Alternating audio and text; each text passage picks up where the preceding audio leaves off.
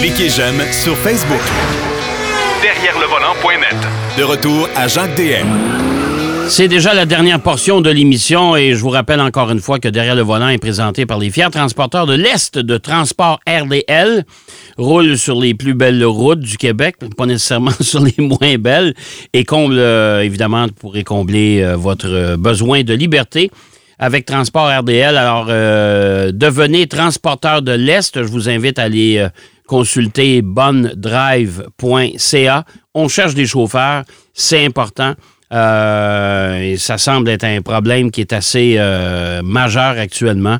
Alors, euh, on cherche des, des, des bons chauffeurs de camions.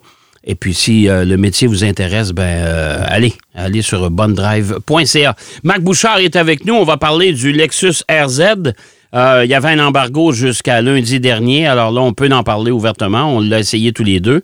Euh, et on va parler également du Dodge Hornet. Faites pas le saut. Ben oui, c'est un nom qui revient euh, dans l'industrie. On ne pourra pas vous parler des impressions de conduite, cependant, parce qu'il y a un embargo jusqu'à la semaine prochaine. Mais on va au moins vous faire une brève description de ce que c'est, ça, ce fameux Dodge Hornet. Et on va vous parler des prochains véhicules qu'on va essayer aussi, qui vont arriver quelque part sur le marché cette année. Mon cher ami Marc Bouchard, soyez hommagé. Oh, diantre! quel vocabulaire et quelle présentation! Ah, écoute, euh, je, je commence à avoir mal à la tête. là. Alors, c'est ce qui me fait à notre chronique aujourd'hui. Hey, ça se peut-tu? Euh, écoute, euh, on va commencer avec le Lexus RZ. Euh, moi, je suis allé l'essayer du côté européen. Toi, tu as eu la chance parce qu'il est déjà arrivé. Il débarque chez les concessionnaires actuellement. Premier véhicule électrique de Lexus. Oui, en fait, moi, je dois te confier que je ne l'ai essayé que de, sur une très courte distance. OK. Parce qu'en fait, il est il arrive à peine chez les concessionnaires. Ouais. Nous, on l'a eu au moment d'un tournage, donc j'ai pu faire quelques quelques randonnées avec, mais rien de majeur. Remarque que euh, c'est un véhicule qui n'est pas très euh, comment je pourrais dire, pas- difficile à décrire, et étant donné qu'il partage pas mal son architecture et ses composantes avec le Toyota BZ4X Oui, oui. et avec le Subaru Solterra, Et voilà. dont on a parlé la semaine dernière d'ailleurs. Exact. Euh, J'aimerais ça qu'un jour quelqu'un explique à Toyota qu'ils peuvent utiliser d'autres choses que des noms de soucoupes volantes pour leur véhicule, par exemple. Ouais, ça, c'est un peu, un peu particulier. Ben, RZ, c'est facile à retenir. Le BZ4X, là, je dois t'avouer que ça, c'est, c'est un peu plus, c'est un peu plus euh, compliqué, là. Ouais. Mais c'est ça. Mais tout ça pour dire qu'effectivement, c'est donc un véhicule qui est euh, à peu près similaire en termes, bon, qui est similaire en termes de format, qui a une silhouette qui y ressemble aussi, c'est-à-dire qu'on a sensiblement là, les mêmes dimensions, le même, le même aspect. On a mis une calandre qui est beaucoup plus proéminente du côté de Lexus. On sait que Lexus a toujours aimé ce genre de design-là. Rappelle-toi des célèbres Ah. calandres en, en sablier. Là, qui, Ouais, prenais toute la place, là. Ouais, c'est le cas de le dire. Ouais. Ça faisait pas nécessairement unanimité non plus. Mais là, on arrive encore avec quelque chose de particulier de ce côté-là. Euh, et moi, la version que j'avais, je ne sais pas si c'était ton cas, mais c'était une version bicolore. Donc, avec le capot et le toit d'une couleur et la carrosserie d'une autre couleur. Ben, moi, de, de- de mon côté, du côté européen, on les avait tous. Euh, on avait euh, aussi, et ça, je pense que tu n'as pas eu la chance, je vais t'en parler tantôt, le, la, la fameuse option qui sera euh, proposée plus tard cette année. Mais la fameuse option avec le fameux volant, on l'appelle le yoke. Alors, le fameux volant coupé, le style F1. Et euh, ça, ça vient avec une conduite sans, euh, euh, sans colonne de direction. Alors, c'est une, conduite électronique. C'est assez, assez particulier, mais je vais t'en parler tantôt. Je vais te laisser parce qu'effectivement, moi, j'avais pas ça. J'avais une version beaucoup plus standard. Ce que je dois reconnaître au nouveau Lexus RZ, cependant, c'est l'intérieur. Je trouve qu'ils ont fait un bon travail à l'intérieur. Autant le BZ4X et le Solterra, on a ragé après l'écran qui était placé trop haut, qui était masqué par une partie du volant. Autant dans le cas du Lexus, on a un peu corrigé ça en intégrant le tableau de bord à l'endroit où il a toujours été. Oui. Euh, donc, on n'est pas dans quelque chose de complètement flyé. Là. Je trouve que c'est vraiment bien. L'écran central est de bonne dimension, mais facile à utiliser, bien intégré. On n'est pas non plus dans les espèces d'écrans qu'on rajoute en haut du en haut de, de la planche de bord en, fait- en ayant l'impression qu'il avait été oublié. Là. Ouais, Euh, ouais. Ouais. Alors là, à fait, ouais. là, vraiment, on est dans quelque chose qui est beaucoup plus intéressant euh, au niveau de l'aménagement intérieur. Bien sûr, c'est un Lexus, ça vient donc avec une certaine qualité de matériaux, ça vient donc avec une certaine qualité euh, d'assemblage aussi, du moins que j'ai pu ce que j'ai pu constater sur la version que moi j'ai essayée. Mon bémol, c'est que c'est pas plus spacieux que ne le sont la Solterra et la BZ4X. Donc, à l'arrière, c'est bien pour deux passagers, mais trois, faut s'aimer pas mal. Oui, exactement. Puis il faut pas oublier aussi que euh, l'intérieur, l'aménagement intérieur du euh, RZ, c'est pas mal la même chose que le RX, le nouveau RX, parce que j'ai eu le loisir là-bas d'essayer un véhicule qui va arriver quelque part l'année prochaine, mais la version RX PHEV, c'est-à-dire rechargeable et euh, qu'elle ne fut pas. Moi, j'avais pas assisté, euh, j'avais pas roulé le, le, RX de nouvelle génération. Et quand je suis monté à bord, je dis oh, eh ben voilà, on se retrouve en pays de connaissance parce que c'est à peu près le même aménagement. Exactement. Moi, j'avais essayé le, le, nouveau RX. J'étais au lancement et on avait pu essayer aussi le PHEV. Et tu as bien raison de dire qu'on se retrouve en terrain connu. Et c'est d'ailleurs là que je m'en allais parce que on a voulu, du côté de Lexus, proposer un véhicule qui est à peu près similaire aussi en termes de conduite au RX. Oui. Euh, on a voulu comme simuler un peu cet élément de, de, de conduite de véhicule à essence. Euh, Est-ce que c'est réussi? Ben moi je pense que c'est pas désagréable, loin de là. Euh, loin s'en faut, mais c'est peut-être pas nécessairement non plus là euh, quelque chose pour rappeler sa mère. Euh, parce que, bon, écoute, on est, on le dit, on vit avec la même mécanique que celle qu'on retrouve sur les autres. Donc, 308 chevaux de puissance. Hein? Ouais, ouais. rouage intégral, bien sûr, avec euh, transmission à rapport fixe, qu'on appelle. Là. Ouais. Donc, tu littéralement pas de transmission. c'est pas compliqué. Oui, Euh, tout à fait. euh, une batterie de 71,4 kWh, une autonomie de 360 km. Et ça, c'est encore la question. Je l'ai posé avec le Solterra, je l'ai, je l'ai posé avec le BZ4X et je la repose avec le Lexus. Est-ce que c'est suffisant? Je ne suis pas certain. Mais en fait, mon problème à moi, c'est pas tant l'autonomie que la vitesse de recharge qui me dérange. Oui, parce que euh, l'autonomie, je te dirais que la nouvelle norme, en tout cas la norme euh, qui, qui va devenir, euh, je pense, régulier chez tous les constructeurs, je pense aux alentours de 450 km, ça, ça a de l'allure. Oui? Mais là, on parle de 360. Ouais. OK? Ouais. Et euh, 360, même si c'est réaliste, là, même si quand on a roulé, en tout cas moi, quand je l'ai fait, c'était un pour un. C'est-à-dire que je faisais un kilomètre, il s'enlevait un kilomètre sur l'autonomie. Ouais. Donc, je peux pas te dire qu'il faisait zéro dehors. C'était pas très froid, mais bon. Mais mon problème, comme je te dis, d'une part, c'est la réaction par temps froid, parce qu'on sait que le BZ4X a très mal réagi à l'hiver. Oui. Il perdait beaucoup de sa puissance et de son autonomie. On parle d'à peu près 50% ce qui est énorme. Mais surtout, je répète, c'est la vitesse de recharge. Parce que du côté de chez Lexus et Toyota, on a choisi de ne pas excéder les 100 kW de, vitesse. Ce que ça Ouais. veut dire, en fait, c'est que au lieu de, par exemple, si tu vas chercher une, une je sais pas, une Kia EV6 ou une Ioniq 5, tu vas sur une plateforme beaucoup plus rapide et en 30 minutes, tu vas récupérer 80% de ta recharge. OK, mais ce qui n'est pas le cas du RZ. Non, on dit, on estime à une heure récupérer 80% Mais ce qu'on dit, c'est que dans 10 ans, la batterie va être encore bonne, va encore être à 90% de ses capacités, alors que la batterie de Hyundai devrait être à 60 Toyota nous dit, ben Lexus nous dit, regardez, dans 10 ans, votre char va être encore bon. C'est vrai, et je ne peux pas mettre ça en doute.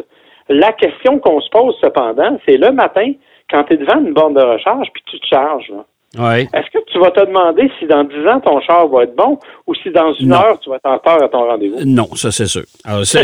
C'est, une, autre, c'est une autre façon de. de euh, tu- il va falloir euh, euh, travailler notre horaire en fonction de ce temps de recharge-là. Mais euh, puis, il faut pas, ouais, faut pas oublier une chose, hein, c'est que nous, on nous a parlé de 354 km d'autonomie là-bas, euh, ici, et il faut pas oublier que ça, c'est avec les pneus de 18 pouces. Alors, si vous optez pour l'option des pneus de 20 pouces parce que c'est très joli, puis ça donne une belle gueule au véhicule, euh, bon, en plus du prix exorbitant des pneus d'hiver, euh, votre autonomie va descendre à 13 km. Ouf. Ouf, hein? C'est ça. Non, là, on commence à tomber dans un dans, dans une, une autonomie qui est, en tout cas, qui est, qui est pas nécessairement au goût du jour.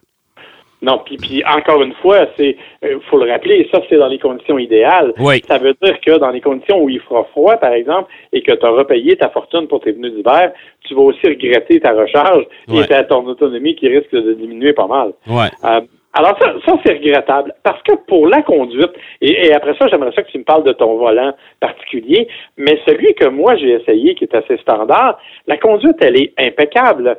Euh, c'est un véhicule, honnêtement, qui est d'une grande douceur. C'est super bien insonorisé. On a des, des fenêtres avec du verre acoustique, donc t'entends pas les bruits de roulement. Ouais, il y a une petite simulation de moteur, là, de bruit de moteur, mais c'est vraiment agréable. C'est, c'est pas, on s'entend, c'est pas sportif, là. Et c'est pas prévu pour l'être. Ça demeure un Lexus avec tout ce que ça implique en termes de confort et de, je dirais, d'amortissement de- de- des chocs autour. Mais c'est un véhicule qui se conduit très bien du bout des doigts et de, et de- façon très raffinée. Ouais. Par contre, déjà là, la direction, elle n'est pas très connectée avec la route. Alors, j'ai peur qu'avec ton espèce de volant, de, de soucoupe volante, oserais-je dire, euh, que ça déconnecte encore plus la voiture de la route. Ben, ça déconnecte, puis c'est assez, particulier parce que euh, lorsqu'on tourne le volant, plus, plus la voiture va, va, va vite, euh, plus le volant est, est quand même agréable, même si faut changer notre habitude, parce que pour les gens qui ont l'habitude de tenir le volant par le haut, euh, vous allez faire le saut, il n'y en a plus. Il n'y a pas de haut de volant. Alors, euh, tu sais, il faut vraiment... C'est... je pense que ça va s'adresser à une jeune clientèle qui sont déjà habitués avec des jeux vidéo. Ça, ça va lui donner. Eux autres, ils vont se retrouver en pays de connaissances. Pour la génération comme la nôtre, euh, je trouve ça un petit peu plus pénible et compliqué. Je suis pas sûr que je paierais pour l'option. Et en plus de ça, le fait que ce soit une conduite électronique, c'est-à-dire que c'est, dans le fond, c'est que il y y a des capteurs après le volant, puis il y a des capteurs après la, direction, et ces, deux, ces capteurs-là se parlent. Ben, quand c'est le temps, plus on diminue la vitesse, plus la direction est mon Dieu, c'est vraiment un- une drôle de sensation. Et je peux vous dire une chose, c'est que faire un, virage à 180 degrés, euh, euh, prenez-vous de bonheur pour aller pratiquer dans un stationnement de centre d'achat avant. Parce que Ah c'est. oui? Ah oui, oui, c'est- c'est nettement différent. Je suis pas sûr que. euh, je suis pas certain que les, les gens vont, euh, vont apprécier tellement parce que c'est complètement différent d'une conduite euh, régulière. Et c'est assez. c'est ça, c'est- le but de l'opération, comme ils nous ont expliqué là-bas chez Lexus, c'est pour, un, dégager la nacelle d'instrument qui est derrière le volant, parce que c'est sûr que là, c'est très clair. Là, vous n'avez pas de... de, de- de- la, la partie supérieure du volant n'est pas là, puis la partie inférieure non plus n'est pas là. Euh, puis en plus de ça, ça évite de, de- jouer avec le volant continuellement. Alors, ça veut dire que c'est très, très précis. Euh, mais en même temps, euh, faire un 180 degrés, là, euh, le, le, le- le- le- volant, vous ne pouvez pas le tourner plus qu'une fois. Là. Vous le tournez à 45 degrés vers la gauche, 45 degrés vers la droite, puis c'est tout. Là. Ça va pas plus loin que ça. Là. On a déjà atteint le, le point de, de- de, euh, le point de braquage, là, si on veut. Euh, Oh. Alors, ouais, c'est c'est assez, spécial. Euh, moi, je vous dirais, moi, j'achèterais pas ça. Moi, c'est sûr que je prendrais pas l'option. On sait toujours pas quel, quel- quel- ça, sera, ça va être quoi le prix de l'option, mais moi, je ne la prendrais pas. Non, définitivement pas. Ouais. Ouais. Fait que c'est. euh, non, non, c'est assez spécial comme, euh, comme euh, feeling de conduite. Euh, écoute, je voulais qu'on parle, je veux qu'on parle parce qu'il nous reste pas beaucoup de temps, hein, Marc. Je veux qu'on parle aussi du Dodge Hornet qu'on est allé essayer du côté de. on est allé l'essayer du côté de Asheville, en Caroline du Nord, qui n'est qui pas nécessairement un endroit de villégiature, on s'entend?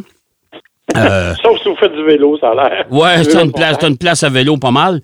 Euh, toi, t'en as pensé quoi? Moi, j'ai des réserves, là. Je suis pas sûr que ça, euh, que ça, ça va se vendre euh, en, de- de- en quantité industrielle. J'ai un peu de difficulté avec ce véhicule-là, qui partage d'ailleurs parce que c'est un, c'est le nouveau Alfa Romeo Tonale. Il est fait en Italie en plus de ça. Un Dodge fait en Italie, c'est quand même spécial, là. Oui, effectivement, c'est particulier. Il faut rappeler que ça fait quand même 10 ans que Dodge n'avait pas lancé Ouais. un nouveau véhicule. Ouais. Euh, même s'il partage effectivement le- le- tout- toute la plateforme de la Tonale, Mhm. euh, on, on a quand même essayé physiquement de lui donner le look Dodge un peu, avec la partie avant là, qui est euh, définitivement proche de ce que les autres ont fait. L'intérieur, bon, euh, dans, dans l'habitacle, euh, oui, on est très, très, très, très proche de l'Alfa Romeo. On a quand même modifié un peu certaines formes pour se rapprocher de ce qu'on trouve dans le Challenger et dans le, Charger notamment. Euh, ce qui m'a un peu surpris cependant, c'est l'espace. Je m'attendais que ce véhicule-là soit un peu plus grand et un peu plus spacieux, ce qui n'est pas le cas. Euh, c'est un véhicule qui est, on le compare euh, du côté de chez Dodge au CX5. Évidemment, on ne peut pas vous parler des différences de conduite entre les deux, mais on peut vous dire que dans le cas du CX5, quand ça a donné sur l'heure du midi, tu te rappelles qu'il y avait deux véhicules stationnés un côté de l'autre, un CX5 et un, un Hornet. On a pu voir que le CX5 est un peu plus gros, mais pas tant, du moins à l'extérieur. Mais dans l'habitacle, il y a définitivement une différence.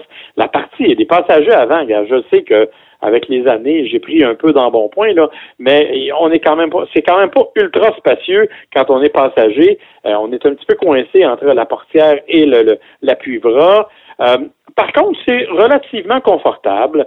Euh, on peut pas dire qu'on est mal dans les sièges. C'est facile de trouver une position de conduite. L'ergonomie est assez simple. Euh, c'est bien fait. Le design est bien fait, mais c'est pas aussi comment pourrais-je dire, quand tu regardes le tonalé, il y a une inspiration définitive Alfa Romeo, très européenne. Oui. C'est pas aussi défini quand on regarde le Hornet. Non, c'est tout à fait. Ben écoute, Marc, euh, c'est déjà, terminé. Ce qu'on pourra faire, on pourra peut-être s'en reparler euh, lors de ta première, ta prochaine présence, parce qu'on sait que la semaine prochaine, tu pourras pas être là. Euh, tu seras déjà parti du côté de, Vancouver. Mais on pourra parler de ça, puis on pourra parler aussi du fameux Nissan Aria qu'on s'en va essayer tous les deux le week-end prochain. Bien, avec plaisir, mon cher. Ça a l'air que je vais te voir pas mal au cours des prochains jours. Oui, oui disons que la confrérie se voit pas mal au mois de mars, c'est le cas de le dire. Merci, mon cher. Bonne semaine. Bye bye, bonne semaine. Bye bye. Alors, Marc Bouchard qui nous parlait, euh, on s'est entretenu sur le Dodge Hornet et le Lexus RZ, bien sûr, deux nouveaux véhicules qui arrivent sur le marché. Euh, je vous rappelle encore une fois, bonnedrive.ca, allez là-dessus si euh, jamais ça vous intéresse. On cherche des chauffeurs dans l'Est. c'est important, c'est important. et c'est une compagnie qui est respectueuse euh, de son monde. C'est déjà tout en ce qui nous concerne. J'espère que vous avez apprécié et je vous donne bien sûr rendez-vous, comme à l'habitude, la semaine prochaine pour une autre émission de Derrière le volant. Allez, salut, bonne route. Derrière le volant.